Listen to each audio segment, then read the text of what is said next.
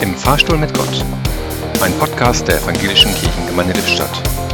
Heute mit Sonja Berger. Für diese Podcast-Reihe gibt es keine Vorgaben. Ihr seid frei, hieß es. Frei. Freiheit. Das ist doch schon das Thema. Gar nicht so einfach. Manchmal helfen mir Grenzen und Leitlinien und deren völliges Fehlen, die ganze Freiheit zu spüren, macht mich auch ein bisschen verloren.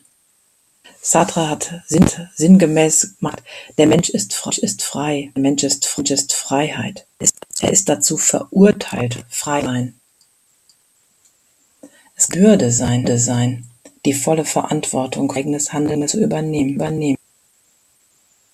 Und gleichzeitig großes, großes Glück, denn unser und hier, hier für die evangelische, evangelische Gemeinde in Lippstadt meine mit Ihnen, ihn euch, euch teilen kann.